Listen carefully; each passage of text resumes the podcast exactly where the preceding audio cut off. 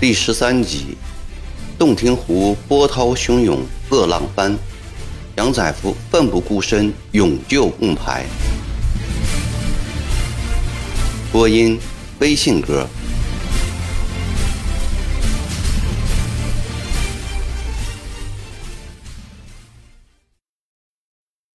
就在曾林书默默祈祷的第二天午后。岳阳楼下停泊了一只从成陵矶划过来的客船。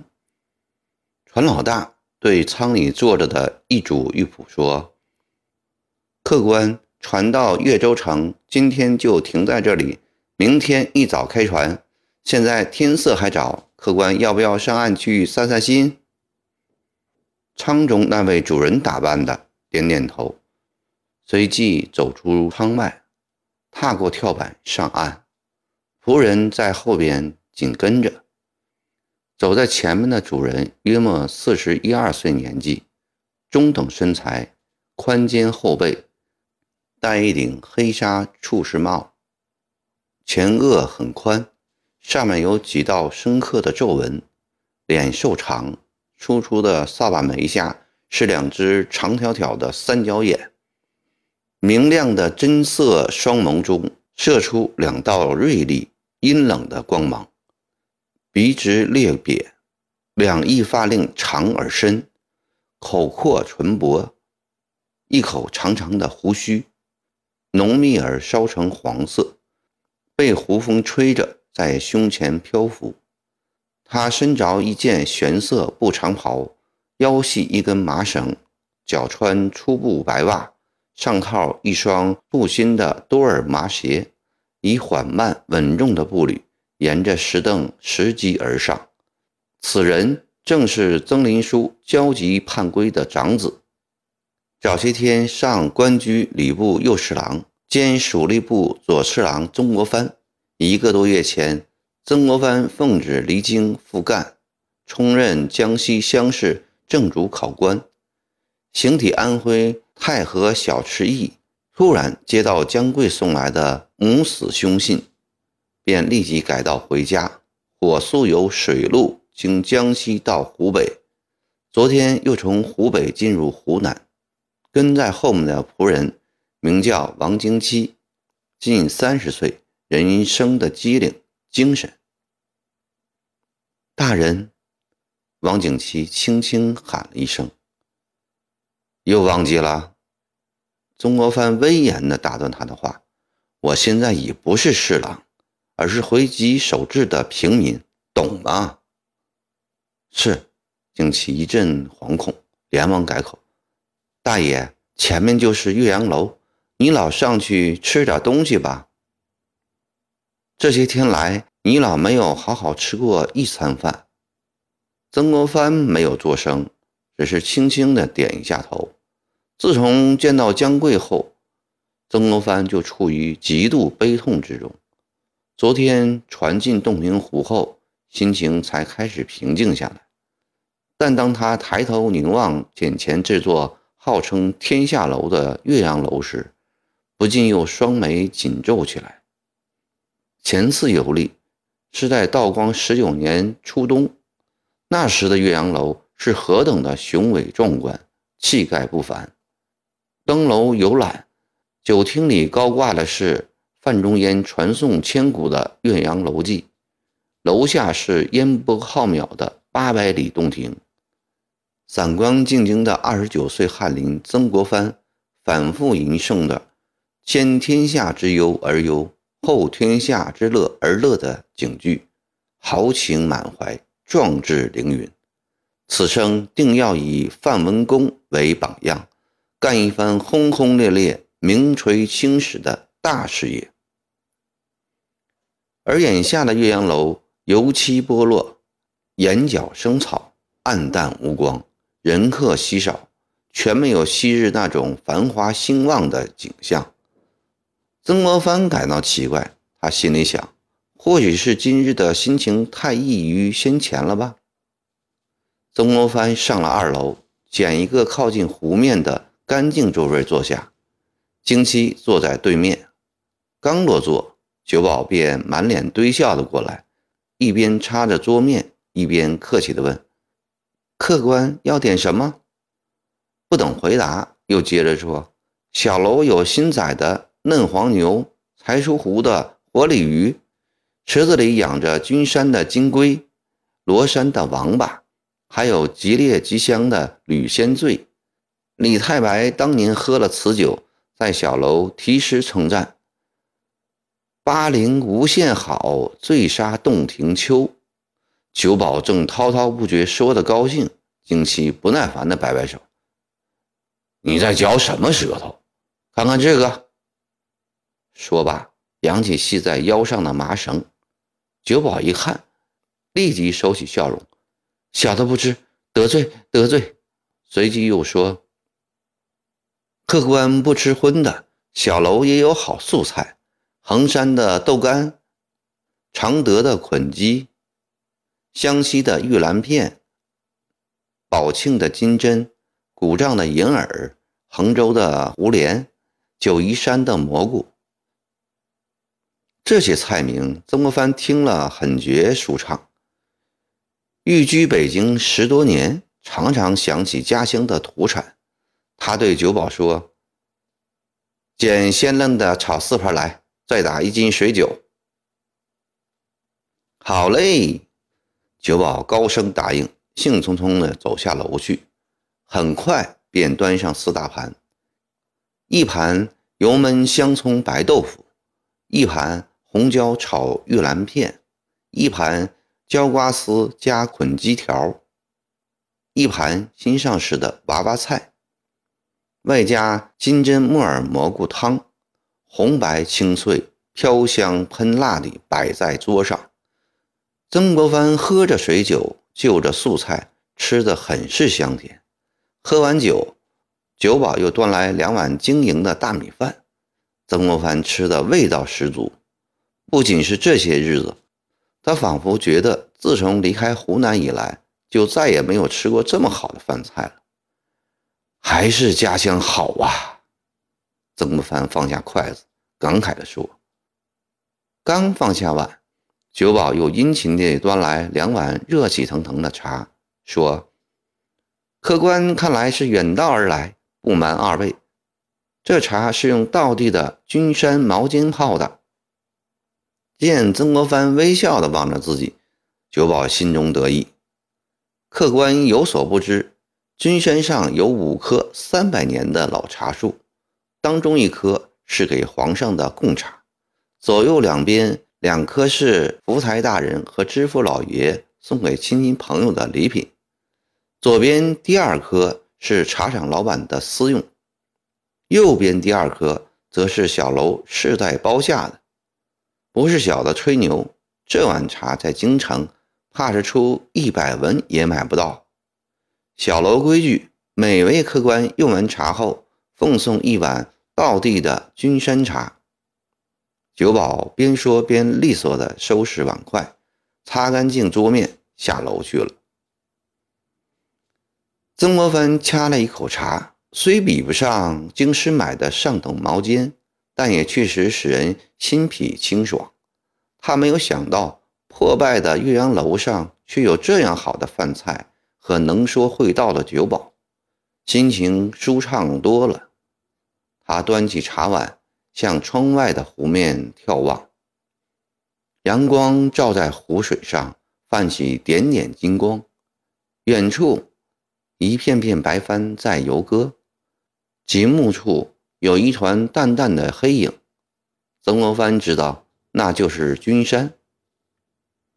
近处沿湖边停泊着一个接一个木牌，这些木材大半出自湖南山区，扎成牌后顺着湘江漂流，穿过洞庭湖，进入长江，再远眺武昌、江宁、上海等地。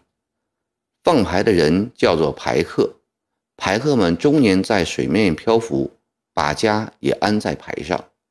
牌上用杉木皮盖成小棚子，家眷就住在里面。曾国藩正颇有兴趣地看着楼下几个排上人家的生活，不料湖面陡然起风了，满天乌云翻滚，像要下雨的样子。刚才还是明镜般平静的湖面，顿时波浪翻卷，风越刮越大，波浪也越卷越高。湖面上的木牌随着波浪在上下起伏，几个离岸边不远的木牌在迅速地向湖边靠拢。大雨哗哗而下，雨急风猛，温顺的洞庭湖霎时变成一条狂暴的恶龙。曾国藩坐在楼上，浑身感到冷飕飕的，他有点担心这座千年古楼会不会被这场暴雨击垮。正在胡思乱想之际，他看到离岸边约百米丈远的湖面上，一个小牌被风浪打得左右摇晃，却一步也不能前进。一个汉子死死地扶着牌后舵把，另一个汉子急得这边跑到那边。猛地一个大浪打来，木牌上低矮的杉树皮屋垮了，一个木箱被水冲到湖里。两边跑的汉子纵身跳到水里去抓木箱，木牌上一个十来岁的小女孩吓得蹲在牌上，紧紧地抓着一根缆绳。一个四十余岁的妇人急得在牌上前后乱窜。又一个大浪打过来，小女孩被卷进了湖中。不得了！曾国藩喊了一声，放下茶碗，猛地站起。京七也赶紧站起，紧张地依着窗口观望。正在这危急时刻，湖边木牌上跳下一个年轻人，冒雨迎浪向湖中游去。只见那青年一个猛子扎入水里，刚好到牌边，又露出头来。他轻捷地游到水脚乱抓的小女孩身边，把她高高拖出水面，游到牌边。曾国藩到这时才舒了一口气。那青年上了木牌，用手指指点点，牌上的汉子拿来一大捆粗绳。青年接过绳子，走到牌头，将绳子一头系在牌上，另一头系在自己腰上，复跳入湖中，用自己一人之力在前面水中拉牌。那木牌居然跟着年轻人前进起来。湖边观看的人一起喝彩，曾国藩被眼前这一幕惊呆了。木牌缓缓向岸边移动，平安地来到岳阳楼脚下。牌上那两个汉子上的岸来，扶住年轻人，纳头便拜。曾国藩对那个年轻人见义勇为的品德和罕见的神力感慨不已，对金七说：“你去请那位壮士来。”我要见见他。一会儿，京七带上一个人来。曾国藩见来人身穿一套粗布衣裤，头上包着一块黑布，四方脸，粗黑的眉毛，大而有神的眼睛，鼻梁端正，两颊丰满，心中甚是高兴。他站起来，伸手指着对面一方座位说：“壮士请坐。”在下与老爷素不相识，岂敢冒昧？壮士刚才救人救牌的举动，乃英雄豪杰的所为，令鄙人钦佩不已。壮士不必客气，坐下好叙话。曾国藩待年轻人坐下后，又吩咐京七叫酒保速来几盘荤菜，外加一斤吕鲜醉，再上一盘素菜，半斤水酒。须臾，酒保端上酒菜来，曾国藩叫京七满满的给客人倒上一杯酒，然后自己举起酒杯来说：“鄙人因重孝在身，不能用烈酒荤腥，借这水酒素菜，聊陪壮士喝两杯。”年轻人并不多谦让，将杯中酒一饮而尽。好，壮士真豪侠之士。请问壮士尊姓大名？何处人士？青春几何？在下姓杨，名载福，字厚安，长沙县人，今年三十岁。曾国藩频频颔首，不待杨载福发问，便自报了姓名，说：“鄙人在武昌一官家教公子读书，上月老母不幸去世，现回仙乡为母亲办理后事。”原来是位饱学先生，载夫失敬了。杨载夫说着站起来，重施一礼。曾国藩连忙叫他坐下，又劝他喝了一杯酒。杨壮士舍己救人，品德高尚，且气力之大，鄙人从未见过第二人。壮士能赏光应邀，鄙人很是感激。请问壮士，您这般神力是如何练出来的？承老先生夸奖，实不敢当。杨载福放下杯筷，恭敬地答道：“载福生在放牌人家，父亲经营一辈子牌业。”只因生性仗义疏财，家中并未落下积蓄。载福小时，家父曾请了一位教书先生教我读书识字，怎奈载福不上进，所爱的是跑马射箭、使枪弄棒。家父想到牌上常年要请武师保镖，不如干脆让我弃文就武，于是请来南北武林高手教我武功。我在师傅们的指教下略有长进，十八岁便开始随父闯荡江湖，见过一些世面，也会过不少强盗英雄。前年家父去世，便自己单独放起牌来。曾国藩一边听杨载福讲话，一边细细地端详他，见他双眼乌黑发亮，正应相书上所言。黑如点漆，卓然有光者，富贵之相。左眉上方一颗大黑痣，又应着相书上所言，主中年后富贵。对于相书，曾国藩既相信又不全信。他喜欢相人，一方面将别人的长相去套相书上的话，另一方面他又看重这人的精神气色、谈吐举止。尤重其人的为人情事，将两方面结合起来，去判断人之吉凶祸福。眼前这位杨载福，凭着他多年的阅历和相人的经验，两方面都预示着前程远大。只可惜埋没在芸芸众生之中，得不到出人头地的机会，应当指点他。曾国藩待杨载福说完之后，问。目今兵戈已起，国家正要的是壮士这等人才，不知壮士肯舍得排业去投军吗？杨载福答：“家父从小就跟载福说过，学成文武艺，或以帝王家。我也常想，倘若这点能耐能被在位者赏识，为国家效力，今后求得一官半职。”也能告慰先父在天之灵了。好，有志气。曾国藩高兴地说：“鄙人与湖南巡抚有一面之交，我为你写封荐书，你可愿去长沙投奔骆大人？”愿意。杨载福站起来，爽快地回答：“尽管长毛正在围攻长沙，别人都说长毛厉害，但载福不相信，我偏要在炮火之中。”进长沙，锦溪从酒保处借来纸笔，曾国藩写了几句话，用信封封好，交给杨载福。杨载福郑重地接过信，藏在贴身衣袋里，然后对曾国藩倒身一拜：“老先生在上，受载福一拜。